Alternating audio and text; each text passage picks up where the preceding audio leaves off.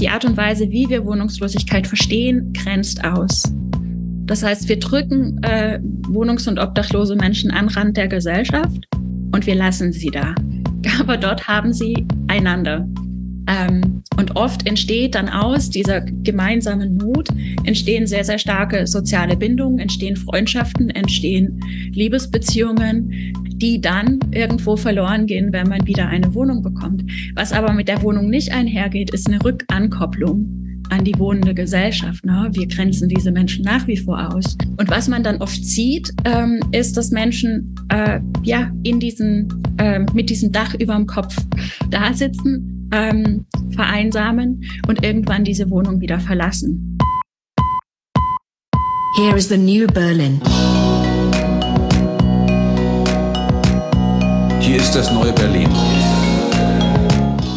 Hallo und herzlich willkommen zur 79. Folge von Das neue Berlin.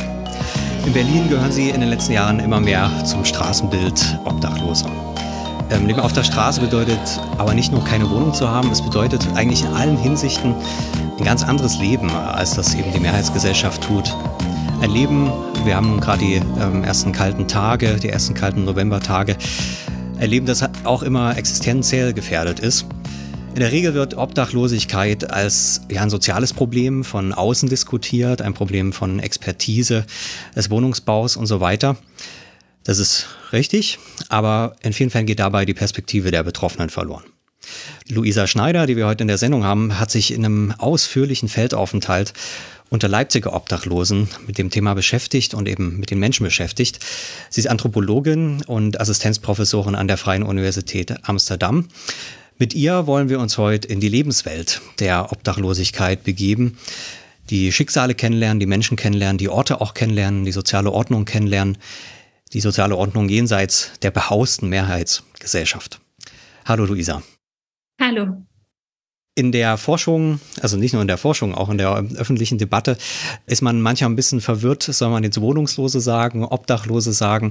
Äh, was ist da der Unterschied? Wie würde man sozusagen diese Gruppe, mit der du dich auch beschäftigt hast, erstmal verstehen? Ähm, Wohnungslose betrifft quasi alle Menschen, die nicht stabil wohnen. Das heißt, die keinen Mietvertrag haben oder kein gesichertes Wohnverhältnis.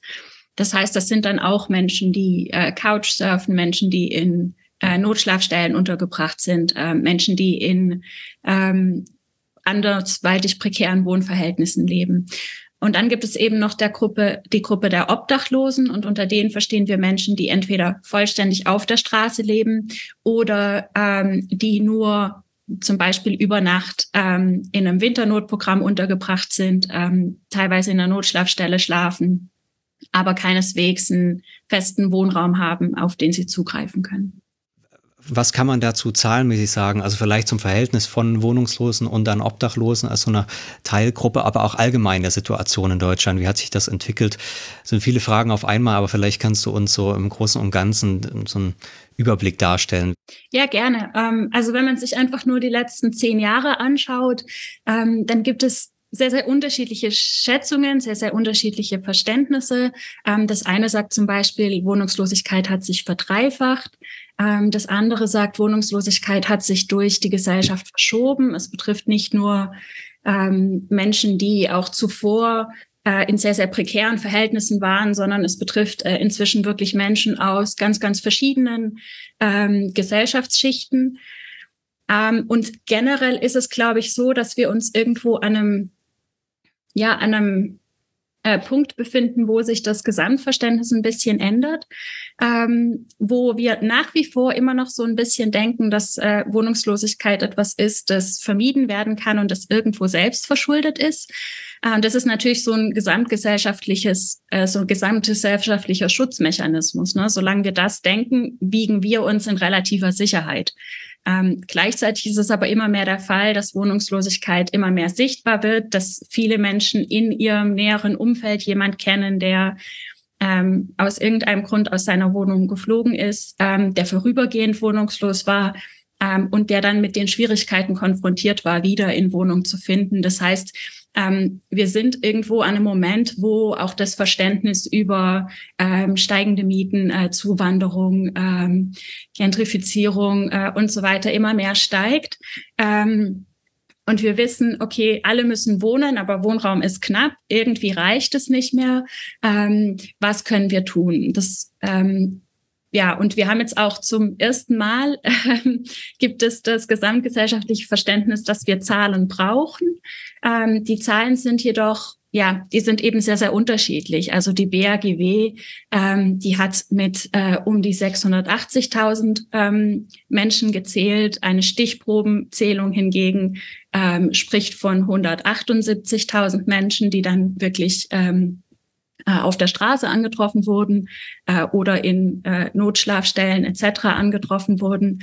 Ich kann nur sagen, äh, in Leipzig zum Beispiel ähm, wurden in ähm, ja an, an eben solchen Stichprobenzählungen ähm, wurden um die 180 Menschen gezählt und ich habe aber allein mit über 300 Menschen Kontakt. Wir können also davon ausgehen, dass die tatsächliche Zahl derjenigen, die auf der Straße leben oder derjenigen, die aus ihrem ähm, geschützten Wohnraum fliegen, sehr viel höher ist, als wir es annehmen. BAWG ist was? Das ist die Bundesarbeitsgemeinschaft für äh, Wohnungslosenhilfe.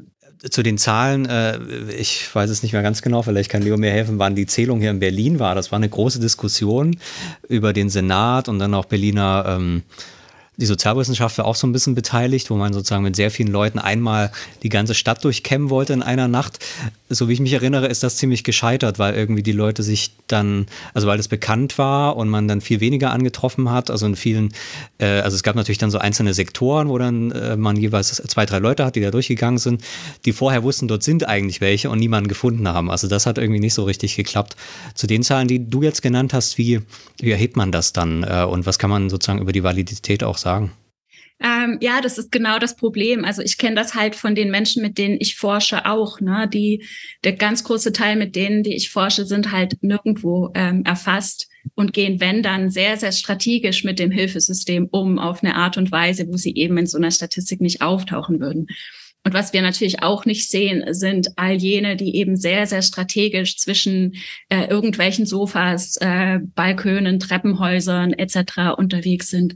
Ähm, was ich in Berlin sehr, sehr spannend fand, ist eben die Frage, was damit überhaupt erreicht werden soll. Ne? Also es, es wurde dann ja auch gesagt, dass es eben sehr wichtig ist für die, für die Privatsphäre und auch die Rechte dieser Menschen, dass sie sich dieser Zählung entziehen können, wenn sie das denn wollen. Ähm, das heißt, es gab zum einen Teil Menschen, die eben nicht gezählt werden wollten. Ähm, das wurde sehr groß angekündigt. Das heißt, Leute konnten sich dann auch äh, äh, irgendwo entziehen. Und dann gibt es natürlich auch viele Orte, die eben überhaupt nicht aufgesucht wurden. Ne? Also es ist ja nicht so, dass jetzt jedes Wohnhaus durchkämmt wurde, um zu schauen, ob da jemand im Keller ist oder im Treppenhaus oder so. Man hat sich eben an klassische Orte gewandt, die ähm, als Räume der Obdach und Wohnungslosigkeit bekannt sind. Und das spiegelt natürlich dann unser gesamtgesellschaftliches Verständnis wider, wo wir denken, okay, Wohnungslosigkeit ist, ähm, sagen wir mal, am Hauptbahnhof, das ist an, an klassischen öffentlichen Plätzen, ähm, eventuell noch Stadtparks äh, und dann zentriert es sich eben um ähm, spezifische Toleranzorte herum. Die Sparkasse zum Beispiel ist relativ tolerant in den Wintermonaten ähm, und um das Hilfesystem. Was wir dabei aber nicht sehen und wo wir kein Verständnis dafür kriegen, ist, wie breit äh, die Gruppe der Wohnungslosen äh, und Obdachlosen wirklich aufgestellt ist und wo sich diese Menschen wirklich befinden. Ähm, und um das zu verstehen, müssten wir eben entweder sehr, sehr langfristige Forschungen durchführen oder aber ähm, mit Menschen, die selber betroffen sind, kollaborieren, äh, um dann wirklich Zahlen zu finden, äh, die einen Sinn machen. Ne? Also Stichprobenzählungen, die angekündigt sind, sind natürlich immer ja, äh, relativ verfälscht. Nichtsdestotrotz hilft es uns schon, ähm, irgendwo weitestgehend zu verstehen, dass es ein Problem gibt und dass ähm, da auch eine politische Reaktion folgen muss. Jetzt habe ich einleitend schon gesagt, dass du Anthropologin bist, was sicherlich auch deinen ähm, Zugang zu diesem Thema prägt. Ähm, wie bist du zu diesem Thema gekommen ähm, und wie bist du da reingegangen? Ähm, ja, puh. Also ich habe, ich glaube, das ist schon immer so ein bisschen ähm, in meinem Interesse gewesen irgendwo dieses Thema. Ich habe, ähm, ich bin auf dem Dorf groß geworden, also wirklich so kleines Dorf in Baden-Württemberg.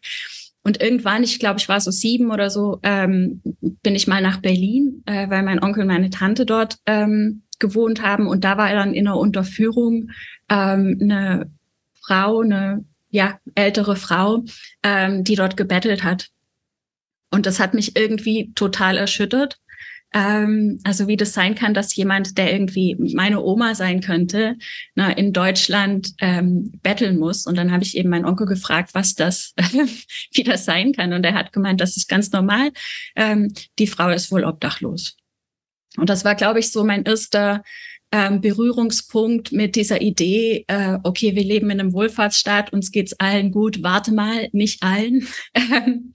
da gibt's durchaus Menschen, ähm, die, die durch das Raster rutschen. Und dann habe ich ähm, viele Jahre in Sierra Leone geforscht, ähm, wo äh, natürlich auf der einen Seite, wenn wir anschauen, wer ist dort äh, prekär wohnend äh, oder wohnungslos oder obdachlos, dann ist das ein ganz, ganz großer Teil äh, der Bevölkerung, ne, die sich eben irgendwo ähm, sporadisch äh, Hütten zusammenbauen. Ähm, auf der anderen Seite haben wir dort aber halt eine, eine Sozialstruktur, die viel verwobener ist, ähm, wo Familie, sozialer ähm, Zusammenhalt, Gemeinschaft noch viel, viel stärker ist. Äh, und ich bin dann eben nach äh, dieser Forschungszeit ähm, wieder nach Deutschland zurück und ähm, bin dann irgendwie von der Frage ausgegangen, ähm, äh, dass wir in Deutschland und, und in anderen europäischen Ländern ja Grundrechte so hochhalten. Ja, wir sagen immer so Grund- und Menschenrechte, die sind unveräußerlich. Ähm, aber ich habe mich dann gefragt, naja, aber wie kann das sein, wenn wir eine Gesellschaft geschaffen haben, die ähm, die Erfüllung dieser Grundrechte um Wohnraum herumstrickt?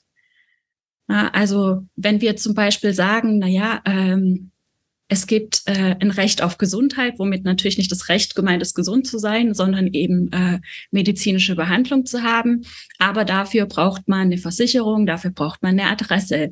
Ähm, es gibt das Recht auf Familie, Privatsphäre. Auch hierfür haben wir eine Trennung zwischen öffentlichen und privaten Raum. Und das wird eben durch die Wohnung gezogen.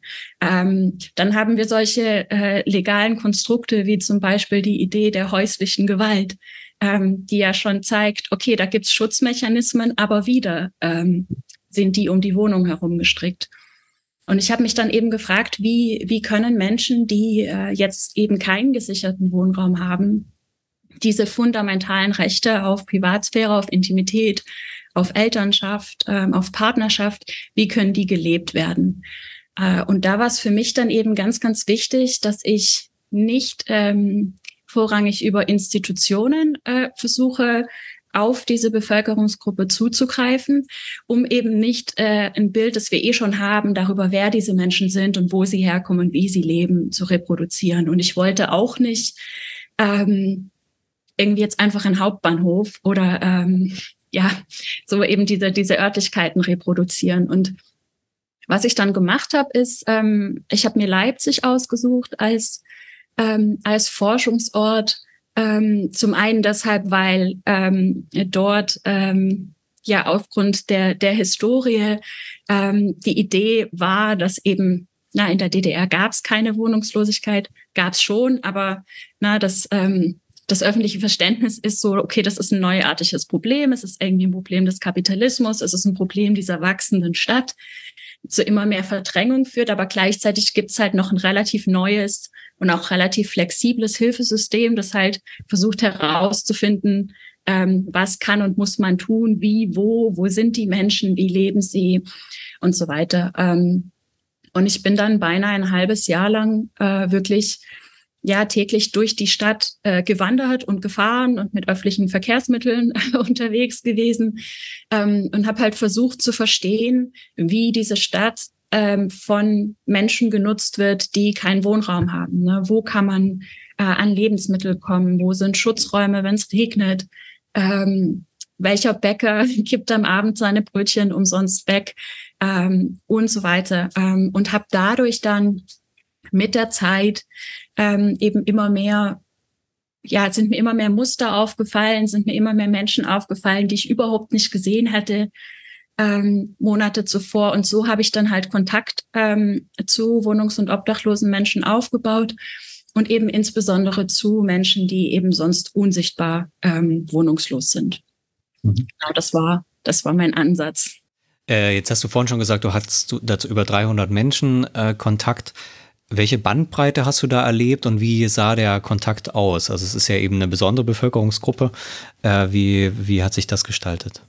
Ja, ähm, äh, naja, mir war es sehr, sehr wichtig, ähm, mit diesen Menschen und nicht nur über sie ähm, zu forschen. Und das heißt, dass ich quasi mit jeder Person oder mit jeder Gruppe, mit der ich zu tun hatte, neu verhandelt äh, habe, wie und in welchem Rahmen und zu welchem Maß ähm, wir miteinander zu tun haben. Und die Gruppe, mit denen ich zu tun hatte, die war sehr, sehr unterschiedlich. Also das ging von äh, Jugendlichen so im Alter von ja 14, 15 ähm, bis hin zu Menschen, die weit über 80 sind.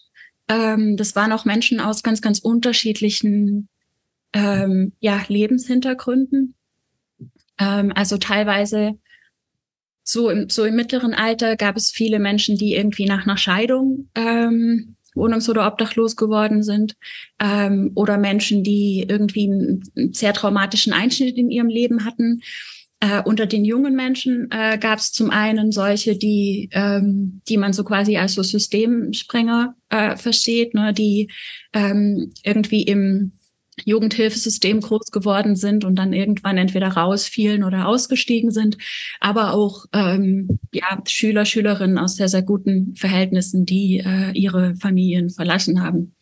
Ähm, und bei den, bei den älteren Menschen, ähm, da war es oft äh, der Tod von einem Ehepartner, der dann in die Wohnungslosigkeit führte, ähm, wo dann die, die Wohnung nicht mehr gehalten werden konnte. So, ne? Und ähm, dann gab es eben noch Gruppen, also um zum Beispiel das Trinken herum oder das Konsumieren herum äh, und so weiter.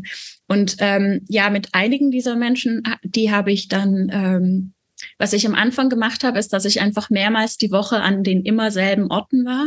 Und man wusste so, okay, da bin ich, da kann man mich finden. Ähm, und dann mit der Zeit haben wir verhandelt, wie das aussieht. Mit einigen Menschen hieß das, dass wir uns an ähm, Orten getroffen haben, wo sie nicht schlafen. Ähm, und dass wir einfach zusammen spazieren gegangen sind oder zusammen Kaffee trinken gegangen sind oder so und dann Gespräche geführt haben. Bei anderen hieß es, dass ich sie wirklich durch ihren Alltag begleitet habe.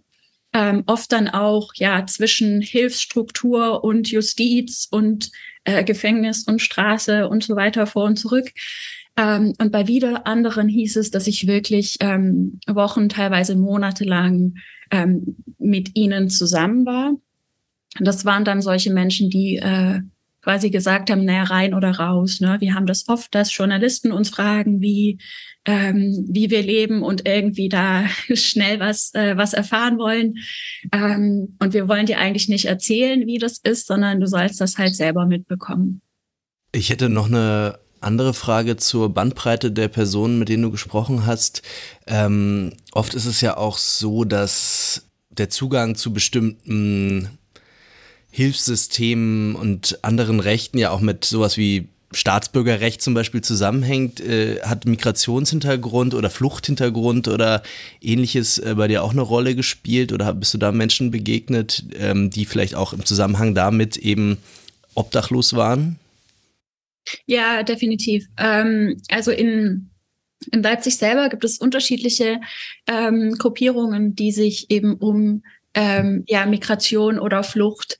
Ähm, na, auf der einen Seite gibt es eben ähm, äh, ja die Gruppe der EU-Migrantinnen, äh, ähm, die dann auch teilweise äh, ja andere andere Rechte und ähm, aber oft halt eben auch verkürzte Rechte haben. Ne?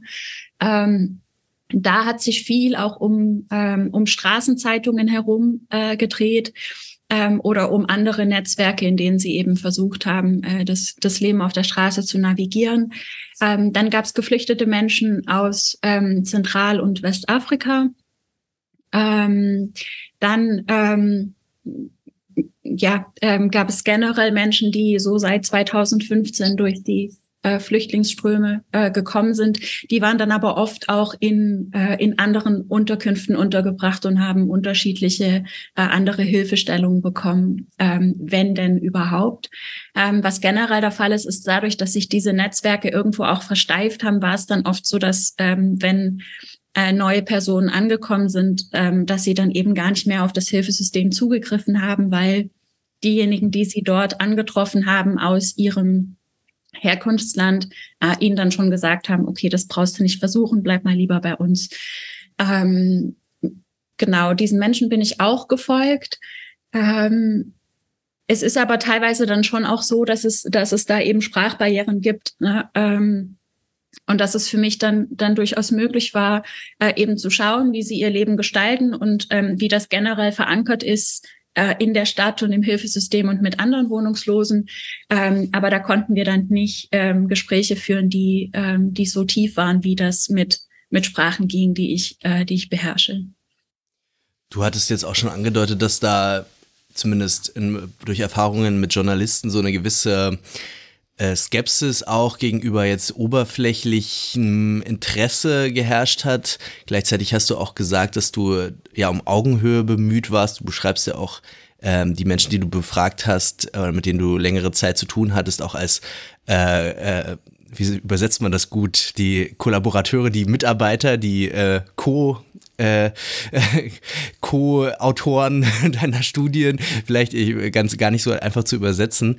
Ähm, welche, vielleicht kannst du das noch mal ein bisschen genauer äh, beschreiben, also auch wie das in einer konkreten Situation wie, also du hast ja auch sehr lange äh, und auch offenbar relativ intensive Beziehungen äh, zu vielen Menschen aufgebaut und das halt wirklich dich, das merkt man all deinen Texten an, die ich jetzt zumindest in der Vorbereitung gelesen habe, auch, also bist sehr bemüht, die wirklich in ihrer ihrer Subjektivität auf Augenhöhe auch wirklich zu behandeln. Ähm, also wie diese, dieser, diese Ethik sozusagen auch mit der Methode irgendwie zusammenspielt und wie das, wie das bei dir produktiv wird und wie das, wie man das konkret eigentlich macht. Also wie man, wie man Vertrauen gewinnt in einem äh, jetzt nicht instrumentellen Sinne, sondern in einem äh, offenen Sinne, ja. Okay, ähm, ja, da fallen mir mehrere Dinge ein. Ähm, das erste ist, ist mal äh, das Erkenntnisinteresse. Ähm, also worum es in der Anthropologie, in der Art und Weise, wie ich sie praktiziere, geht, ähm, ist, dass wir ein Phänomen, so wie es gelebt wird, von Grund auf verstehen. Und dazu ist es eben wichtig, dass wir erstmal alles verlernen, was wir denken zu wissen. Na, es ist ja meistens so, dass man, ähm, keine Ahnung, zu Themen wie Armut, Wohnungslosigkeit, ähm, Grundrechten und so weiter, man hat irgendwie Ideen. Ähm, genau, und jetzt geht es darum, das alles zu vergessen, äh, jeglichen Ansatzpunkt, von dem man ausgeht, äh, zu vergessen und dann zu versuchen, von Grund auf, von den Menschen, die das erleben, zu lernen, wie es sich gestaltet. Und dann erst später zurückzugehen und zu schauen, inwieweit das passt mit dem, was man so äh, aus der Gesellschaft mitbekommen hat, mit dem, was man aus der persönlichen, ja, aus dem persönlichen Gedankenbild mitbekommen hat und mit dem, was auch die Literatur sagt. Ähm, wie man das jetzt macht. also bei, ähm, ja, bei den Menschen, mit denen ich ähm, forsche, da ist es so, dass denen ihr Leben äh, in der Regel sehr, sehr geprägt ist von ähm, unterschiedlichen ähm, sagen wir mal, Berufsgruppen, äh, die unterschiedliche Dinge von ihnen wollen. Ähm, na, also Sie haben mit Sozialarbeitenden zu tun, äh, deren Ziel es natürlich ist, sie wieder irgendwie in die Wohnung zu bekommen oder an einem bestimmten Problem zu arbeiten. Äh, sie haben mit der Polizei zu tun, äh, die sie toleriert, aber natürlich bestimmte Praktiken im Rahmen halten muss. Sie haben mit der Justiz zu tun. Ähm, sie haben mit Journalisten zu tun, die ähm, natürlich auch äh, entweder ihr Lebensfeld beschreiben wollen oder aber die Gesellschaft warnen, zum Beispiel vor der Konsequenz von Drogen oder und so weiter. Ähm, und dadurch äh, entsteht äh, bei den Menschen dann ein, ähm, ein bestimmtes Bild darüber, wie diese Beziehungen funktionieren ähm, und was da von ihnen erwartet wird. Das kann man dann sehen, zum Beispiel, ähm, ja, als ich mich anfangs vorgestellt habe, war ihnen sehr, sehr unklar, was eine Anthropologin ist und ähm, ja, meine Herangehensweise war eben so, dass ich gesagt habe, ähm, ich würde einfach wahnsinnig gern von Ihnen über Ihr Leben lernen. Ähm, und dazu können Sie mir gerne alles sagen, was Sie wollen. Ich kann hingehen, wo Sie wollen, wann Sie wollen. Ähm, die Kontrolle soll quasi bei Ihnen liegen. Ähm, das haben die meisten überhaupt nicht verstanden. Und in den ersten Monaten waren die Geschichten, die ich bekommen habe, sehr, sehr klassischer Art, ne, wie das eben ja in der Sozialarbeit auch oft abläuft. Ähm, ja, da wurde dann gesagt, äh, ich bin aus dem und dem Grund wohnungslos geworden, ich mag meine Situation nicht, ich möchte zurück in eine Wohnung, dazu brauche ich jetzt erstmal einen Ausweis, dann brauche ich einen Antrag, dann brauche ich das. Na, also so ganz, ähm, ganz klassische Bilder. Ähm, und erst ähm, als dann von mir nie irgendwie diese ähm, diese Bewertungen oder diese Aufforderungen kamen, ähm, sondern ich einfach immer, egal was ich gehört habe, gesagt habe, okay, ähm, ja, und wie fühlst du dich damit oder möchtest du dazu noch irgendwas sagen? Dann mit der Zeit ähm, wurden mir viel mehr auch ganz andere Impulse gegeben. Ähm, und worum es dann grundsätzlich geht, ist, dass man gemeinsam ähm, herausfindet, welche Themen wirklich wichtig sind. Ähm, also ein Thema, das bei mir zum Beispiel relativ schnell dann eine ganz große Rolle gespielt hat, war Elternschaft ähm, und die Unmöglichkeit, Eltern zu sein, ähm, beziehungsweise Sorgerecht zu behalten, wenn man auf der Straße ist. Ähm, ja, und wenn man merkt, dass das jetzt ein wichtiges Thema ist, dann ähm, gilt es natürlich, das halt von Grund auf zu verstehen und dadurch zum einen natürlich Lebenserfahrungen und Lebensgeschichten festzuhalten und zum anderen aber auch verstehen, okay, welche Orte, welche Institutionen, welche rechtlichen Rahmen ähm, sind hierfür relevant ähm, und wie kann ich die quasi alle abklappern und das Verständnis abklappern, um das zusammenzufügen, dass wir ein Gesamtbild haben, wo wir dann später hingehen können ähm, und all denen, die jetzt keine Ahnung von diesem Phänomen haben, das wirklich von Grund auf erklären.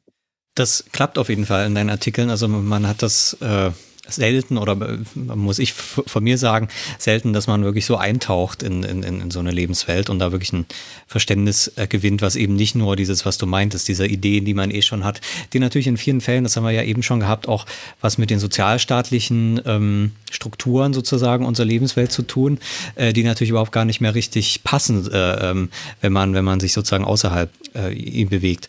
Jetzt hast du schon ein bisschen von den Gruppen gesprochen, von Sozialarbeitern, von ähm, der Polizei, aber auch von, von solchen Orten.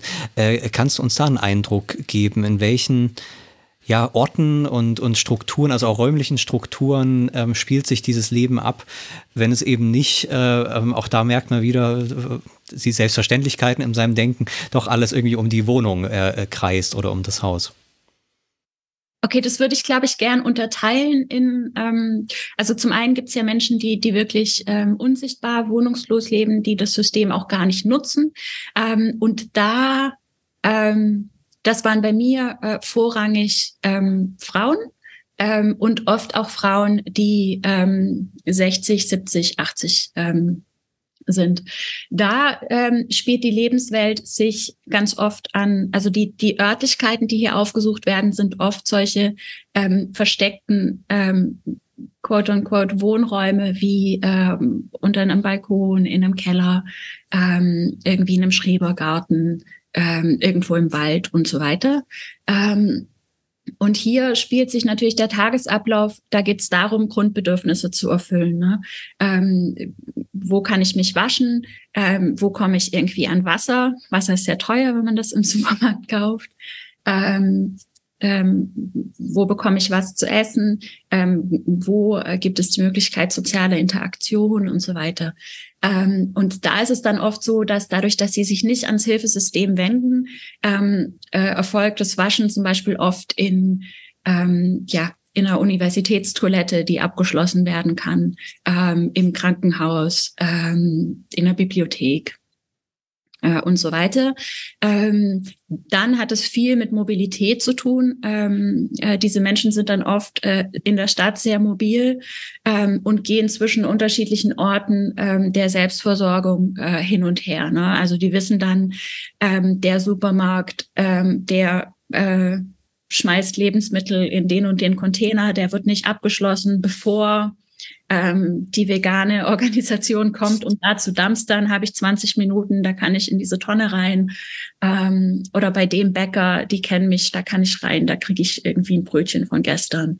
Ähm, genau, das sind oft so sehr, sehr ausgefeilte Strukturen, ähm, die dann auch viel äh, sich um soziale Kontakte zu einzelnen Menschen drehen, die die Situation entweder kennen oder einschätzen können und dann irgendwo so kleine äh, Hilfestellungen geben.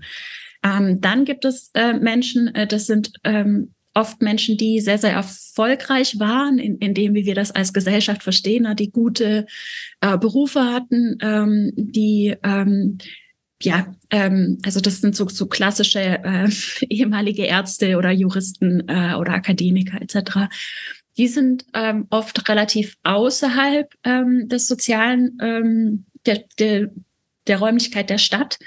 Also die sind dann entweder irgendwo wirklich in den tiefen Tiefen von einem großen Park ähm, oder außerhalb irgendwo im Wald. Die haben oft ähm, sich dann ein Caravan oder irgendwie eine Hütte zusammengeschustert oder ähm, haben ein gutes Zelt, äh, das sie dann ähm, verstecken. Und auch die haben ähnliche Strukturen, wobei die sich noch mehr, noch mehr um Unsichtbarkeit drehen und die dann oft zum Beispiel sich auch viel in ähm, öffentlichen Bibliotheken aufhalten, aber ohne dass sie gesehen werden.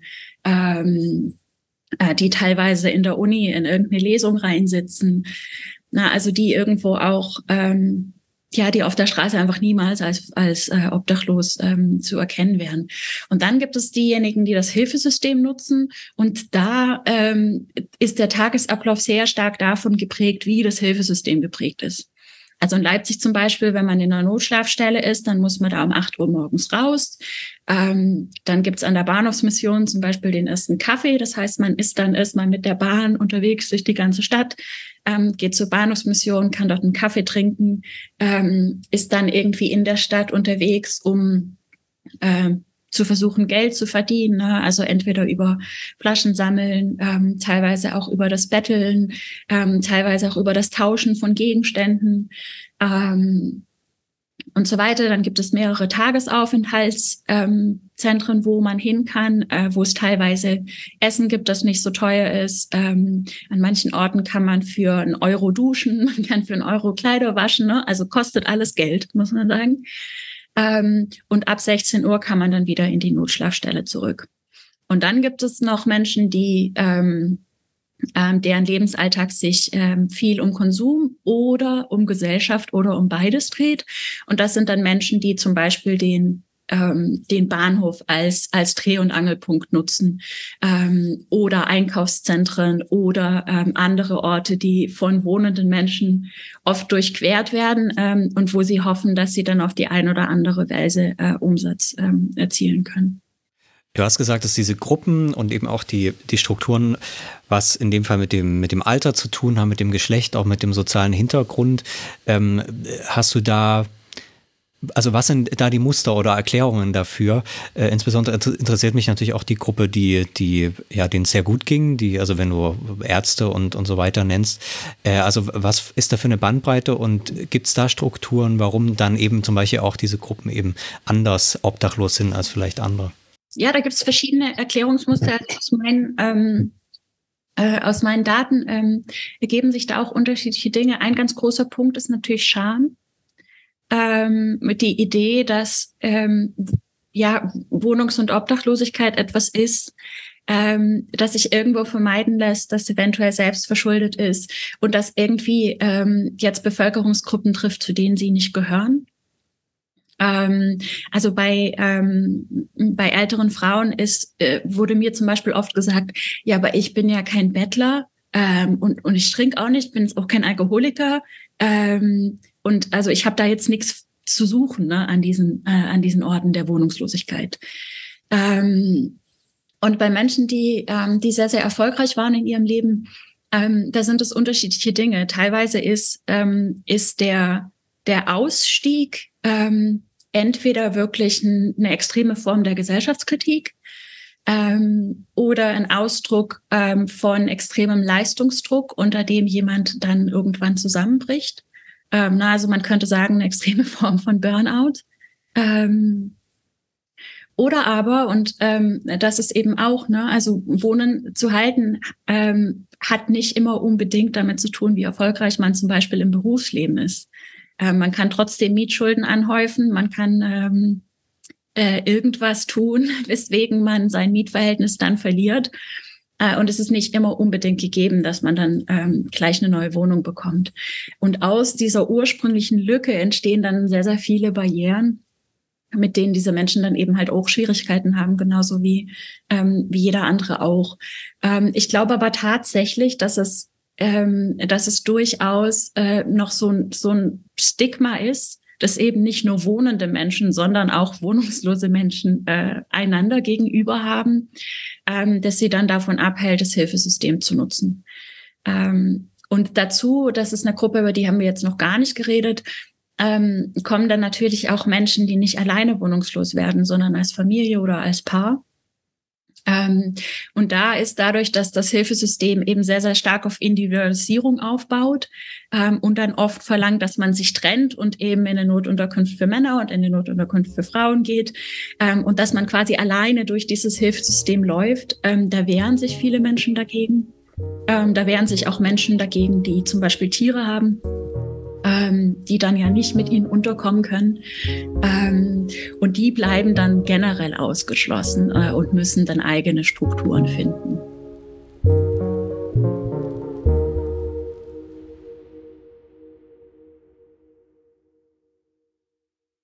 Hallo, entschuldigt die kurze Unterbrechung. Danke, dass ihr unseren Podcast hört. Das Neue Berlin ist ein unabhängiger, kostenloser und werbefreier Podcast, in dem wir versuchen, die Gesellschaft zu verstehen. Die Geistes- und Sozialwissenschaften in all ihrer thematischen Breite helfen uns dabei. Wir sprechen mit Leuten, die noch nicht in jeder Talkshow saßen. Für sie nehmen wir uns Zeit in der Vorbereitung und im ausführlichen Gespräch. Das heißt Zeit für die langen geschichtlichen Linien, die Schwierigkeiten der Methode, die Abgründe der Theorie und die ewige Unsicherheit aller echten Wissenschaft. Wir denken, dass das wichtig ist ist. Wenn euch der Podcast gefällt, dann unterstützt uns doch. Empfehlt uns weiter, online und offline. Folgt uns auf Twitter und lasst uns eine gute Bewertung bei Spotify, Apple oder der Podcatcher-App eures Vertrauens da. In der gegenwärtigen Medienlandschaft gibt es viele tolle Formate jenseits der klassischen Massenmedien. Für die meisten existieren keine echten Geschäftsmodelle und davon leben können die wenigsten. Überlegt euch doch, welche Formate euch wichtig sind und welche eure finanzielle Unterstützung verdient haben. Falls das neue Berlin dazugehört, findet ihr weitere Infos im Text der Episode. Herzlichen Dank. Und jetzt geht's schon weiter mit der Sendung. Das fand ich eine sehr starke Stelle bei dir in deinem Aufsatz über ähm, Homemaking sozusagen äh, und den Unterschied zwischen kein Haus haben und keine, ist auch wieder im äh, Deutschen schwer zu übersetzen, aber keine also nicht zu Hause zu sein, äh, man kann zu Hause sein, ohne ein Haus zu haben. Äh, also diese Unterscheidung, die du da machst, die wir, auf die wir auch noch eingehen sollten, äh, das fand ich irgendwie sehr erhellend, weil ich, ich glaube, da habe ich auch teilweise gedacht, ähm, was du auch selber beschreibst, dass man irgendwie von wohnungslosen Menschen dann doch als Menschen ausgeht, die schon auf wirklich das nackte Leben, wie Agamben das schreibt, reduziert sind. Also wo es halt wirklich um die Befriedigung nur noch existenzieller Bedürfnisse geht, äh, um die sozusagen die Erhaltung der eigenen biologischen Existenz sozusagen und dass in dem Sinne eigentlich alle Hilfsangebote auch ähm, schon besser sein müssten, als was sie draußen haben, weil sie eben dort zumindest äh, nicht frieren müssen und vielleicht auch Essen bekommen. Ähm, äh, und das ist wirklich interessant in deinem Text, dass du da sagst, ja, natürlich haben die ja auch soziale Beziehungen und natürlich haben die ja auch ein Bedürfnis nach Privatheit sogar. Also das muss man sich ja mal vorstellen, oder muss man sich klar machen, das muss man sich nicht vorstellen, das muss man sich klar machen. Die, ein Privatheitsbedürfnis von Menschen, die auf der Straße leben und ein Intimitätsbedürfnis und ein Beziehungsbedürfnis, das wenn das nicht in der sozialen, ähm, in den sozialen Hilfssystemen mitgedacht wird, dass es dann eigentlich ähm, auch schon, also genau deshalb nicht funktioniert, nicht wahr? Ich habe jetzt eigentlich schon deine ganze Argumentation dir, dir aus dem Mund gezogen, aber, äh, aber vielleicht kannst du das trotzdem nochmal ähm, äh, deinen Gedanken da äh, genau entfalten und auch diese Unterscheidung zwischen äh, zu Hause und ein Haus haben sozusagen, ja. Ja, danke für das Ansprechen. ähm, ist für mich so ein ganz großes äh, Paradox, ne? Also ähm, ein Dach über dem Kopf ist nicht gleich ein Zuhause. Ähm, in den meisten Fällen ist es für wohnende Menschen ja so, ähm, dass die Wohnung ähm, eben das das Aufbauen eines Zuhauses ermöglicht. Ne? Dadurch, dass wir eine Wohnung haben, haben wir einen Rückzugsort, wir haben einen Ort der sozialen Stabilität, ähm, wir haben einen Ort, ähm, den wir so gestalten können, wie wir das wollen, ohne äh, Einmischung von außen. Ähm, wir können uns dort ähm, Beziehungen aufbauen, Familie leben, ähm, einladen, wen wir wollen, aber auch rausschmeißen, wen wir da nicht wollen.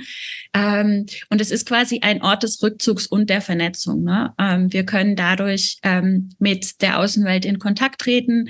Ähm, wir können ähm, ja, und ohne diese Wohnung äh, fällt natürlich, fallen all diese Dinge weg. Ne? Äh, wir haben kein, kein ähm, unveräußerliches Recht mehr auf politische Partizipation, wir können nicht einfach so wählen, ähm, ähm, wir können diese Beziehung nicht mehr leben und so weiter. Ähm, und während es definitiv so ist, dass Wohnungslosigkeit kein Problem von ähm, von Sucht oder Kriminalität ist, sondern wirklich ein Wohnungsproblem, ähm, ist es gleichzeitig so, dass die Art und Weise, wie wir Menschen wohnungslos machen, darauf hindeutet, dass wir es als Gesellschaft nicht schaffen, soziales Leid abzufedern. Ähm, weil das, was Menschen aus der Wohnung schmeißt, äh, sind ganz, ganz oft ähm, soziale Problemlagen. Ne? Es ist Trauer, es ist Verlust, ähm, äh, es sind ähm, irgendwie Patchwork-Familiensysteme, ähm, wo Kinder und Jugendliche dann rausfliegen. Ähm, und es ist die Unmöglichkeit, das äh, abzufedern. Gleichzeitig sind Menschen aber egal in welcher Lebenswelt immer soziale Wesen. Ähm, und das Hilfesystem denkt jetzt oft, naja, ähm, wir brauchen eine Wohnung. Ne? Wenn wir jetzt Menschen in eine Wohnung geben, dann können die da rein und dann ist das erstmal gut. Und dann können wir von da weiterschauen. Ähm, das Problem ist aber, dass das Hilfesystem, so wie es bis jetzt gestrickt ist, danach aufhört. Ja, wir geben Menschen eine Wohnung, wir geben aber oft eine Wohnung, die ähm, sozial total segregiert ist. Also in Leipzig zum Beispiel haben wir einige Großwohnungskomplexe. Ähm, da werden dann ehemals Wohnungslose reingesteckt, ähm, oft mit ähnlichen ähm, ja, ähm, multiplen Problemen, wie die Sozialarbeit immer sagt. Ähm, ja, und da sind die dann. Und was passiert oft, ähm, ist, dass daraus dann eine noch stärkere soziale Vereinsamung äh, resultiert. Weil was wir nicht vergessen dürfen, ist, ähm, die Art und Weise, wie wir Wohnungslosigkeit verstehen, grenzt aus.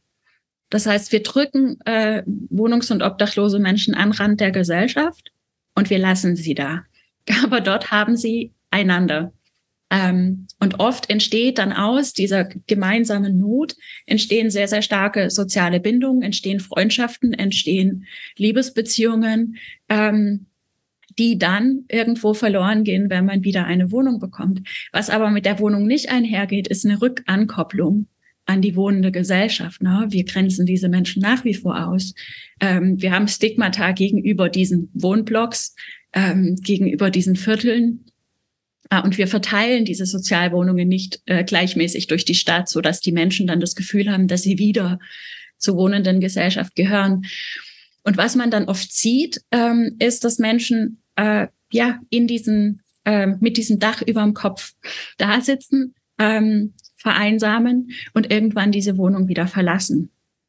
Na, und ich glaube, was wir eben verstehen müssen, ist, dass ähm, dass eine Wohnung äh, ein Grundbaustein sein muss, äh, um ein Zuhause aufzubauen, um ein Zuhause zu sichern ähm, und aber nicht einfach nur ein Dach über dem Kopf an sich und Schluss.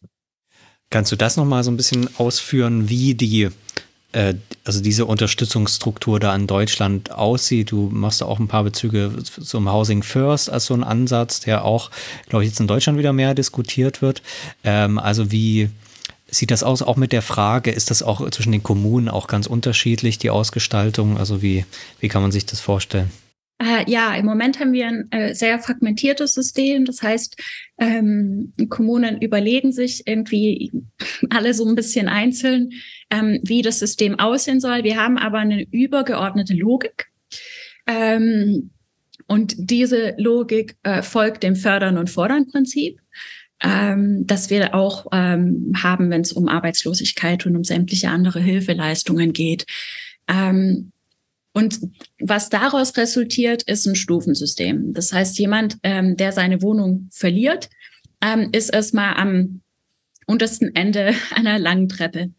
Ähm, es ist dann nicht möglich, gleich wieder in eine neue Wohnung zurückzugehen, äh, zumindest in den allermeisten Fällen nicht, sondern was dann passiert, ist, dass man erstmal in äh, eine Notschlafstelle kommt ähm, und dass man in dieser Notschlafstelle dann mit ähm, der Hilfe der Sozialarbeit, ähm, mit der Hilfe des Sozialamtes und so weiter ähm, seine Problemlagen, die zur Wohnungslosigkeit geführt haben, bearbeiten und überkommen soll.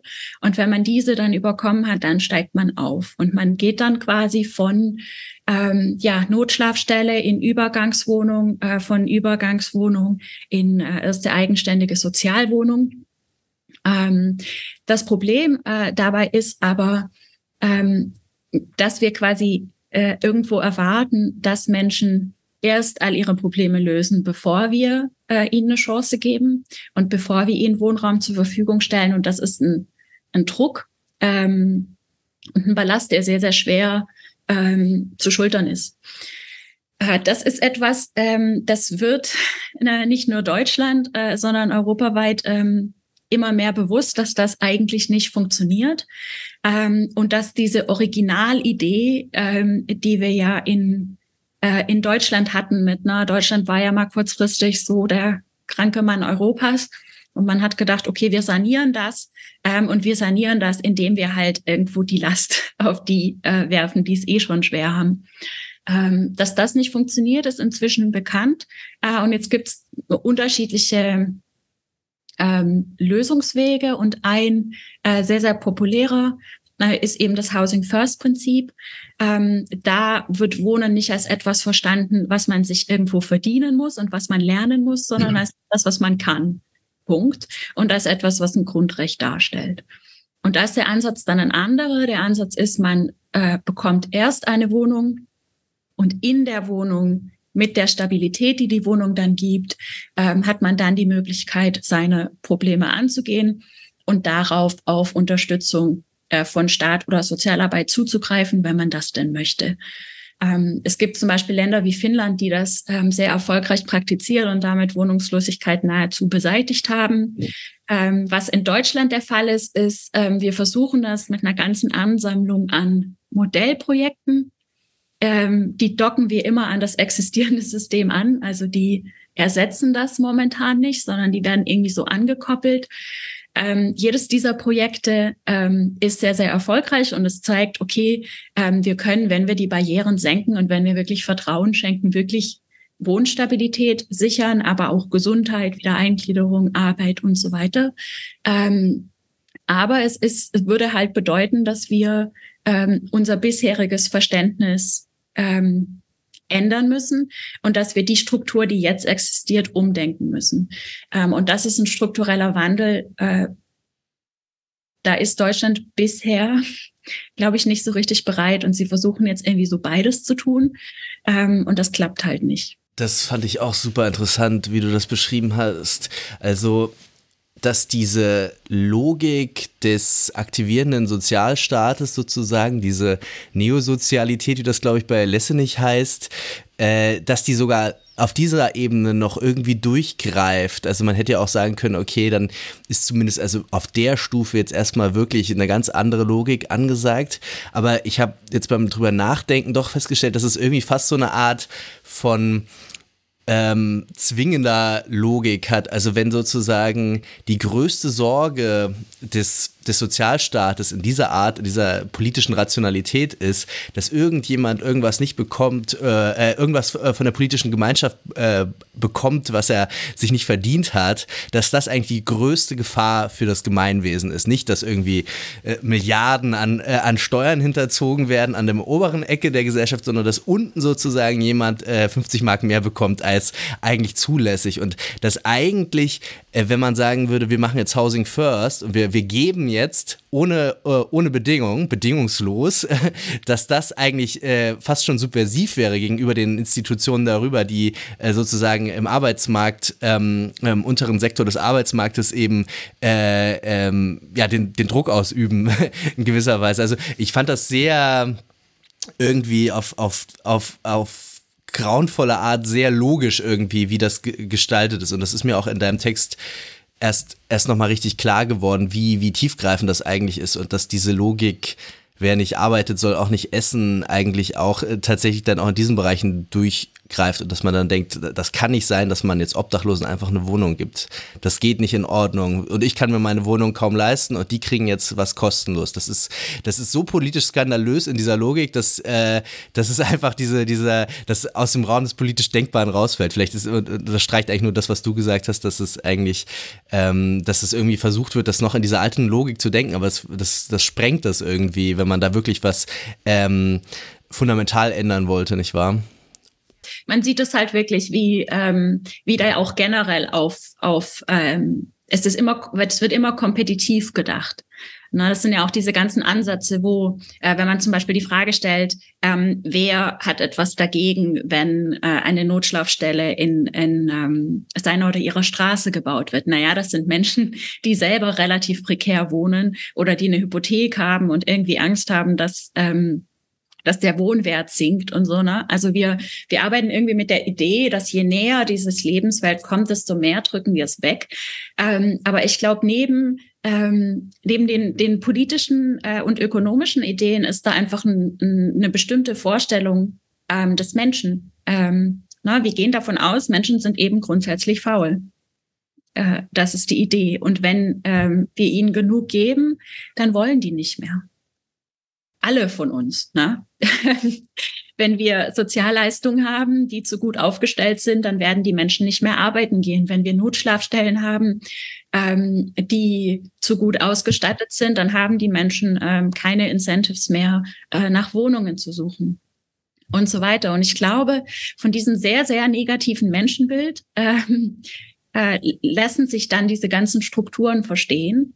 Ähm, und das Menschenbild des Housing First ist natürlich ein völlig anderes. Ne? Das sagt eben, ähm, erst geben ähm, und dann wird sich das zurückzahlen, weil die Menschen dann durch das Vertrauen, das ihnen entgegengekommen ist, gestärkt sind, motiviert sind ähm, und sich da sehr, sehr positive Veränderungen abzeichnen. Ähm, was ich spannend finde, ist, dass obwohl wir das immer und immer wieder bestätigt bekommen, äh, durch Forschung, durch Lebenserfahrung, durch Beispiele, scheint das nicht wirklich, äh, zumindest bisher nichts daran zu drehen, ähm, wie wir über Menschen denken und wie wir dann eben über das System denken auch. Er scheint so eine moralische moralische Eindeutigkeit zu haben irgendwie. Also wir haben beim Bürgergeld ja gerade die, dieselbe Diskussion und genau mit den Argumenten ist auch das erstmal auf Eis gelegt worden. Ich kann mir schon vorstellen, du hast ja auch gesagt, dass sich das doch so langsam durchsetzt, dass das, also einfach empirisch, weil man sieht, man kommt damit nicht weiter. Also diese Vorstellung, dass man da Geld sparen würde am Ende und das gerechter wäre, das funktioniert halt empirisch nicht. Aber genau gegen die, die Moral scheint da irgendwie hartnäckiger zu sein auf, auf so eine ganz merkwürdige Weise. Ähm, also diese spezifische Moral möchte ich ja, die, äh, Genau, dieses moralische Empfinden, äh, ähm, äh, wie du eben sagtest, ich kann mir schon mal eine Wohnung nicht ganz leisten und die sollen die Wohnung bekommen. Oder ich gehe jeden Tag auf Arbeit und habe schon mit der Heizung zu kämpfen und jetzt soll jeder Mensch irgendwie das Geld einfach so bekommen. Also das scheint irgendwie zumindest so stark zu sein, dass man politische Vorhaben, die die das, die, die das nicht so machen, zumindest verhindern kann in Deutschland. Weil wenn die Mehrheiten sozusagen oder diese, dieses moralische Empfinden nicht irgendwie mehrheitsfähig wäre, dann würde sich natürlich so eine Politik nicht halten lassen auf Dauer. Ich glaube, das ist aber auch, sorry, wenn ich nur ganz ja, sagen darf. Ähm, ich glaube, was da eben auch äh, sehr, sehr stark damit zu tun hat, ist halt das Individualisierungsverständnis. Ähm, na, dass wir eben, wir sehen äh, Wohnungslosigkeit und Obdachlosigkeit als persönliches, individuelles Problem. Wir sehen es nicht als gesamtgesellschaftliches Problem.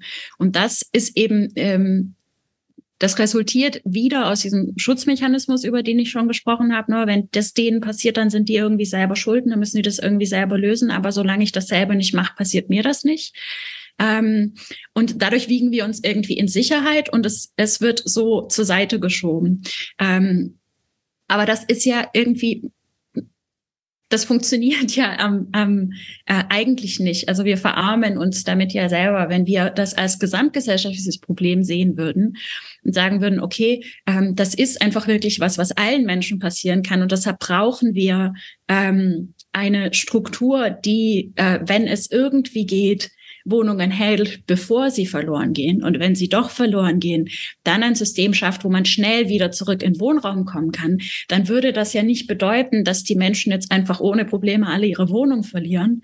Ähm, sondern was es eigentlich bedeuten würde, ist, ähm, dass wir weggehen von diesem Individualisierungslogik hin zu einer kollektiven Verantwortung ähm, und aber auch hin zu einem kollektiven Verständnis, ähm, was dann zum Beispiel, also es ist, gibt ja auch überhaupt kein Verständnis darüber, was Wohnungslosigkeit eigentlich kostet. Ähm, und das ist halt auch äh, eine wirklich intensive ähm, Kostenbelastung äh, für die ganze Gesellschaft. Jetzt sind wir zu der Frage gekommen, ähm, äh, und da würde ich nochmal drauf zurückkommen, über die sozialen Beziehungen, die auch sozusagen über äh, in diesem System nicht richtig äh, berücksichtigt werden. So eine der wesentlichen Strukturen ist, und äh, das schreibst du auch, dass es auch von, von, von den Leuten immer selbst kam, irgendwie so eine Art von Wahlfamilie, die sie sozusagen an engen Beziehungen, die sie sozusagen durch das Leben tragen. Ähm, kannst du äh, dazu ein bisschen was sagen? Ähm, also äh, zum einen ist ja so, dass auf der Straße jetzt wirklich ähm, äh, ja eine richtig große Ansammlung an, an Menschen äh, zusammenkommen, die oft aus sehr, sehr unterschiedlichen Verhältnissen kommen, die sehr, sehr schwierige Lebenserfahrungen haben, äh, die oft auch sehr, sehr große Probleme haben äh, und die jetzt aber alle irgendwo darauf angewiesen sind, erstmal auf der Straße zu überleben und dann aber auch zu leben. Ähm, und was mich hier immer sehr, sehr stark beeindruckt hat, ist, ähm, dass sich wirklich so eine Gegenbewegung ähm, auftut gegenüber dem, was die Gesellschaft macht. Ähm, also eine sehr, sehr, äh, ja, eine, eine Gesellschaft, die eben durch Nichtwertung geprägt ist. Na, wir werten nicht, ähm, wenn du äh, nur mit Tierlauten kommunizierst oder wir werten nicht. Also zu mir hat mal jemand gesagt, ähm, jeder von uns hat irgendein Problem im Kopf. Ähm, das ist nicht, worum es hier geht, sondern es geht darum, dass wir gemeinsam durchkommen. Und es ist wirklich ähm, immer wieder sehr, sehr beeindruckend für mich zu sehen, wie ähm, zum einen die Menschen sich gegenseitig akzeptieren, ähm, mit all ihren äh, Quirks und Besonderheiten und wie das dann aber oft auch irgendwo Sicherheit und Ruhe schafft, ähm, wo es Menschen dann wirklich besser geht. Ähm, und dass es aber auch sehr, sehr praktisch aufgebaut ist. Ne? Also dieses, ähm, ja, die, die Netzwerke auf der Straße, das ist ein sehr elaboriertes System an äh, Geben und Nehmen, an Tausch, an Handel, ähm, wo, wenn jemand zum Beispiel neu ankommt, ähm, dann äh, tut sich die, die Gemeinschaft, die es dort gibt, irgendwo zusammen und schaut, ähm, okay, wo kriegen wir einen extra Schlafsack her?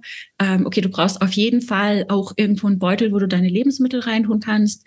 Ähm, ähm, ja, wenn du eine Frau bist, ähm, äh, hast du irgendwie Hygieneprodukte? Wenn nicht, wo kriegen wir die, die her? Guck mal hier, ich habe noch was.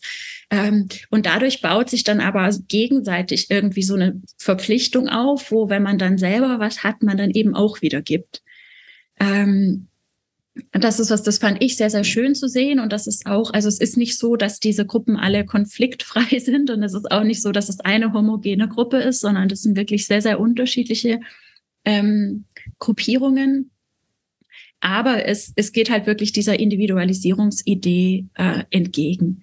Und darüber hinaus ähm, sind dann ja noch, äh, gibt es ja dann noch viele ähm, Beziehungen zu ähm, ja, ähm, unterschiedlichsten ähm, äh, Gruppen aus dem äh, Hilfesystem. Äh, ne, oft ähm, in Leipzig war es zum Beispiel so, dass ähm, bis vor kurzem ähm, sehr, sehr viele Menschen hinterm Bahnhof äh, unterkamen, ähm, bis das ganze Arsenal aufgekauft und abgerissen wird. Und jetzt wird das irgendwie Leipzigs modernstes Stadtviertel. Und da war es zum Beispiel so, dass es dann unterschiedliche Gruppen gab, die in unterschiedlichen äh, Zollschuppenhäusern ähm, oder Zelten etc. unterkamen. Und da ist dann äh, einmal am Tag die Straßensozialarbeit durchgegangen, äh, mindestens zweimal am Tag die Polizei durchgegangen. Ähm, ne, und auch hier bauen sich dann, ähm, dann wieder Beziehungen auf, äh, die teilweise auch sehr, sehr langlebig sind.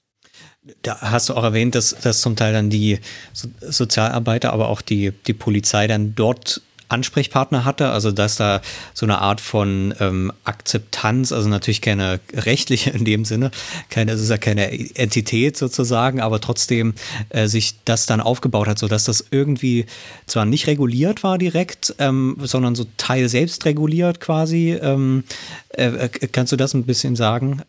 Ähm, ja, also das ist durchaus so. Es ist zum Beispiel ähm, das Verständnis von, von Polizei zum Beispiel ist sehr, sehr unterschiedlich, je nachdem, wo man ihr, ihr begegnet.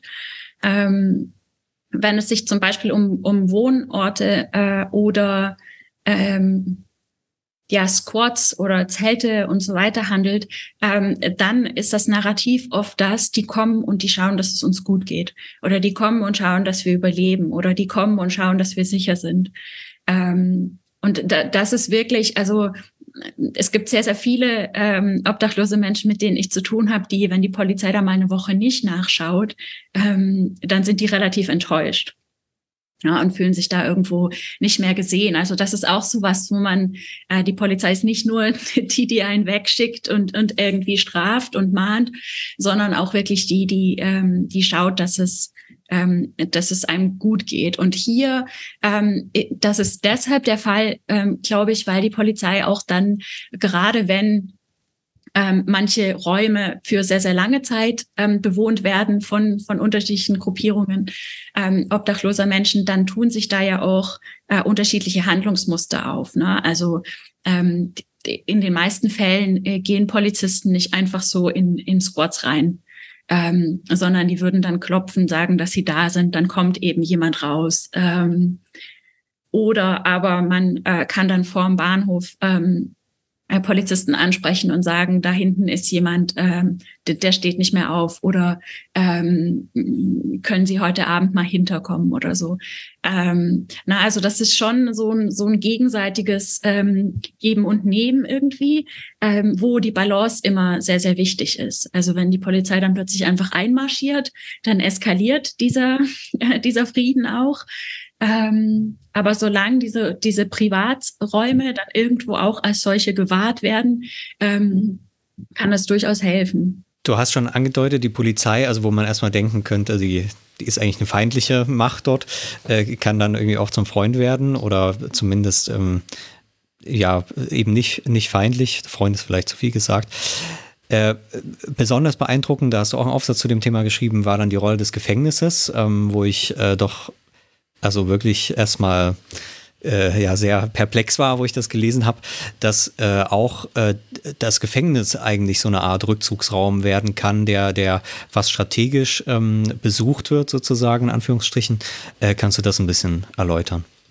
Ja, gerne. Ähm, also hier ist, ist erstmal wichtig zu verstehen, warum das überhaupt möglich ist. Ähm, und das hat sehr viel mit ähm, dem Verständnis zu, tu zu, tun, warum wir strafen und wie das dann aussieht. Ähm, während wir, äh, während eine obdachlose Person ähm, als jemand angesehen ist, der irgendwie ja gefehlt ist, der es irgendwie nicht geschafft hat und der jetzt für seine eigene Situation verantwortlich ist und die verbessern muss, ähm, ist ein Häftling äh, jemand, dessen Freiheit entzogen wurde, ähm, und wo der Staat jetzt äh, dafür verantwortlich ist, die Verhältnisse dieser Person zu verbessern, so dass sie resozialisiert und wieder integriert werden kann. Und wir haben ja sogar ähm, äh, in unseren äh, in, in unserem Rechtssystem ist diese Resozialisierung verankert. Ähm, was das bedeutet dann, ist, ähm, dass wir auf der Straße ein extrem fragmentiertes Hilfesystem haben, das durch die Idee des Fördern und Fordern Prinzips ja nicht auf diese Menschen zugeht, ähm, sondern sie selber sind in der Verantwortung, sich zu aktivieren und das Hilfesystem aufzusuchen. Im Gefängnis ist das andersherum. Im Gefängnis kommt dieses System das sonst fragmentiert ist, kommt zusammen, kommt zu dieser Person und versucht dann, zumindest in der Theorie, ähm, irgendwo eine Verbesserung zu schaffen. Ähm, teilweise sind die, äh, die Gründe, warum Menschen das Gefängnis aufsuchen, aber viel, viel rudimentärer. Ähm, also im Winter ist das, kann das ähm, eine, eine Überlebensidee sein. Ähm, es kann ähm, absolute Erschöpfung sein. Ähm, ähm, wirklich das Bedürfnis, jetzt mal für kurze Zeit nicht mehr immer so weite Strecken zurücklegen zu müssen, ähm, nicht mehr enorme Aufwendungen ähm, begehen zu müssen, um äh, Nahrungsmittel äh, zu bekommen, um ein bisschen Geld zu bekommen, um neue Kleider zu bekommen und so weiter. Einfach mal zur Ruhe zu kommen. Und dann ist es aber durchaus so, dass wenn es um medizinische Versorgung, dass wenn es um Zugang zu Wohnungen, äh, um Zugang zum Arbeitsmarkt und so weiter geht, dass das Gefängnis immer stärker auch dort als Institution auftaucht, die aufgesucht wird.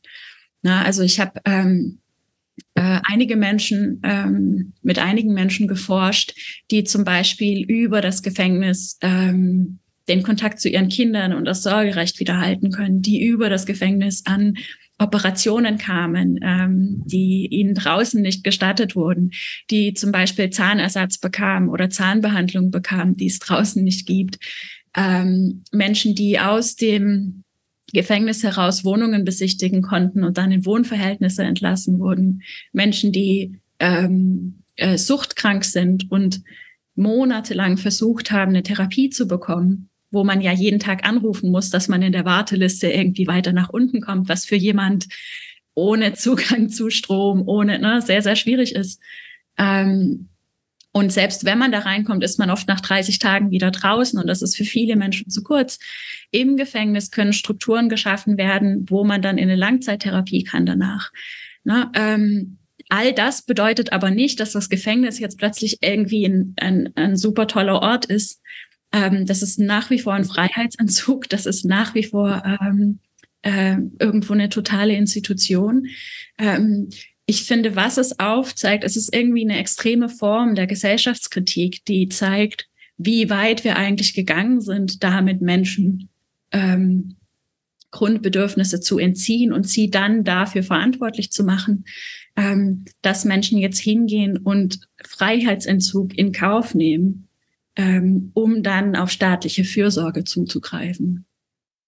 Ist das auch irgendwie ein Effekt von irgendwie so einer Art von institutioneller Ungleichzeitigkeit in dem Sinne, ich glaube, du schreibst, dass das in den 70er Jahren ähm, diese Gefängnisreform, also dieses Ge Gefängnisgesetz reformiert wurde und dass es, glaube ich, in den 30er Jahren noch eins gab, das ähm, also dort entwickelt wurde oder verabschiedet wurde oder wie auch immer, das ähm, viel stärker noch auf Abschreckung äh, basiert hat und dass in den 70er Jahren eben noch viel stärker diese Aspekte reingekommen sind, wie Resozialisation oder auch also grundlegende Standards, auch wie man mit den Menschen dort zu verfahren hat in der Haft. Das ist eigentlich auch ein Widerspruch zu Foucaults These, der das ja irgendwie schon an den Anfang der Moderne packt, dass ähm, vormodern irgendwie nur Abschreckung, äh, Marterstrafen ist und modern dann ähm, die, die sozusagen die Veränderung der Seele als zentrales Ziel des Gefängnisses. Aber gut, in Deutschland ist vielleicht auch mal ein bisschen später dran als in Frankreich, wie dem auch sei. Ähm, trotzdem, also aus den 70er Jahren ein Gesetz, eigentlich eine institutionelle Logik und dann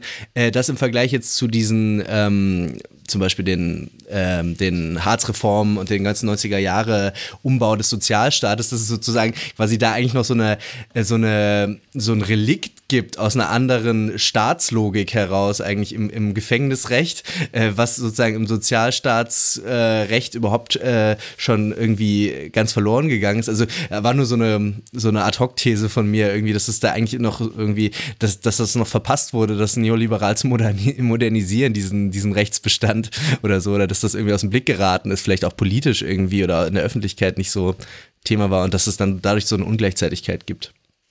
Ja, genau. Also man hat, man hat da wirklich eine interessante äh, Gegenbewegung irgendwie, wenn man sich anschaut, was in der Gesellschaft passiert und was ähm, ja, äh, in Gefängnissen passiert. Und es ist aber gleichzeitig relativ spezifisch. Ne? Also ähm, diese ähm, okay, es wurde jetzt Foucault angesprochen. Mhm.